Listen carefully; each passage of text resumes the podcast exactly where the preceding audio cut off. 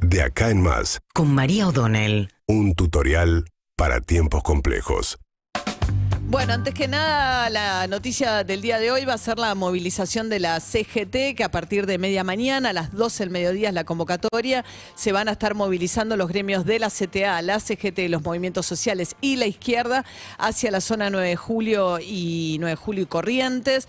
Después van a ir hacia el Congreso y la izquierda marcha hacia Plaza de Mayo. Así que va a estar toda la zona del centro tomada desde media mañana en esta eh, manifestación tan particular, porque es una movilización de la CGT que no le hizo nunca ningún paro. Alberto Fernández viene invicto. Alberto Fernández en ese sentido preserva el apoyo de la CGT todavía el presidente eh, y hubo una discusión interna bastante fuerte acerca de si, por ejemplo, tenía que haber oradores, el tono de la discusión, si tenían que ir hacia Plaza de Mayo. Bueno, había un sector, el que encarna Pablo Moyano, buscando empujar un poco más. Finalmente se pusieron de acuerdo en algo bastante particular, que es una movilización que supuestamente va a apuntar fundamentalmente a los empresarios y los va a marcar como los culpables de la inflación, ¿no? De una remarcación de precios basada en la especulación. Eh, lo que dijeron ayer los, este, los integrantes de la conducción de la CGT es que se ha hecho insoportable la inflación, por supuesto, en el mes de julio fue del 7,4%, los salarios, incluso los salarios con convenio del sector registrado están perdiendo contra la inflación porque es imposible seguirle el ritmo.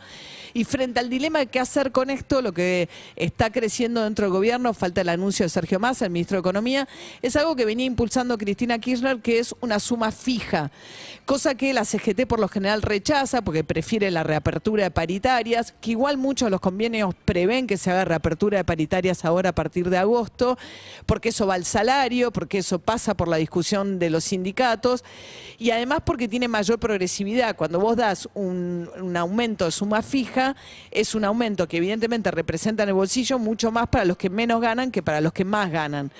En ese esquema, justamente como los más golpeados son los más pobres, bueno, es lo que está intentando empujar un sector de gobierno. Es decir, bueno, por decreto o eh, en un acuerdo con los empresarios, busquemos una suma fija.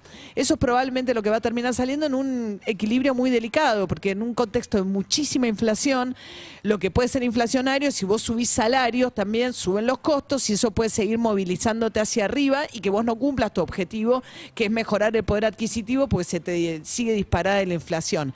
Es delicado, es complicado, pero es muy legítima la demanda en un contexto como este, con los salarios tan golpeados hace tantos años, decir, bueno, busquemos un mecanismo que haga que mientras tanto, sobre todo los salarios, los más pobres, no pierdan contra la inflación o no pierdan tanto. Eso por un lado. Y por otro lado, además, porque se viene la quita de subsidios algo necesario que tiene que ver con el déficit fiscal. El gobierno calcula que con las medidas que anunció ayer, a partir del año que viene, no de este, porque primero se va a empezar a aplicar cuando pasa el invierno y segundo, en el caso de la luz y el gas es progresivo, porque se va quitando un tercio por bimestre, o sea que el que vaya a perder el subsidio recién lo pierde del todo al cabo de un semestre, no en el caso del agua. En el caso del agua se anunció una quita mucho más veloz, mucho más veloz. Y ahí hay un problema, porque gran parte de la capital, esto, esperen, porque voy a hacer esta aclaración, porque fue muy confuso el anuncio de ayer, muy confuso, y hay muchos de nuestros oyentes que están muy confundidos, que nos han llamado para preguntarnos cómo hago con el agua, cómo hago para pedir subsidio al agua. Bueno, eso no se puede hacer. El registro que sigue abierto, o sea, los que todavía no se inscribieron, que crean que cumplen con los parámetros para ser subsidiados, pueden todavía, aunque vencieron los plazos originales, entrar a la página de subsidios del gobierno nacional y pedirlos. En el caso del agua, el anuncio de ayer fue de AISA, es decir, una empresa que presta servicio en Capital y Gran Buenos Aires, no en el resto del país. Y en el caso de AISA, el formulario no tiene nada que ver, es una decisión unilateral de AISA en función de geolocalización a los barrios de mayor poder adquisitivo le van a quitar es por ubicación geográfica. Hay un problema ahí que hay que ver qué pasa con los consorcios. Va, eh, se va a sentir además en una suba probablemente expensas porque a los consorcios que le quiten el subsidio del agua, que venga vía expensas, se va a ver por ese lado. Ayer Malena Galmarini mostró, eh, la esposa de Massa, que conduce a AISA, algunos de los barrios más caros de la ciudad de Buenos Aires, uno de los edificios más caros, el Cábana y otro que es un chateau en Avenida Libertador, que son como de 5 mil dólares el metro cuadrado, mostrando tarifas de agua realmente escandalosamente bajas. Y lo comparó, por ejemplo, con una casa en San Isidro. Bueno. Eh, lo mismo podría decir de lo que se paga en Nordelta, pero el problema fundamental es que no hay medidores. Entonces, por un lado, es muy lógico que eh, vos le cortes subsidio a esos, a, esos, a esos barrios de altísimo poder adquisitivo, pero si vos lo que estás buscando, que es lo que anunciaron ayer, es que simultáneamente haya un uso más racional de estos bienes, lo que tenés que alentar es el uso de medidores. Bueno, en la ciudad de Buenos Aires y Gran Buenos Aires, AISA provee muy pocos medidores.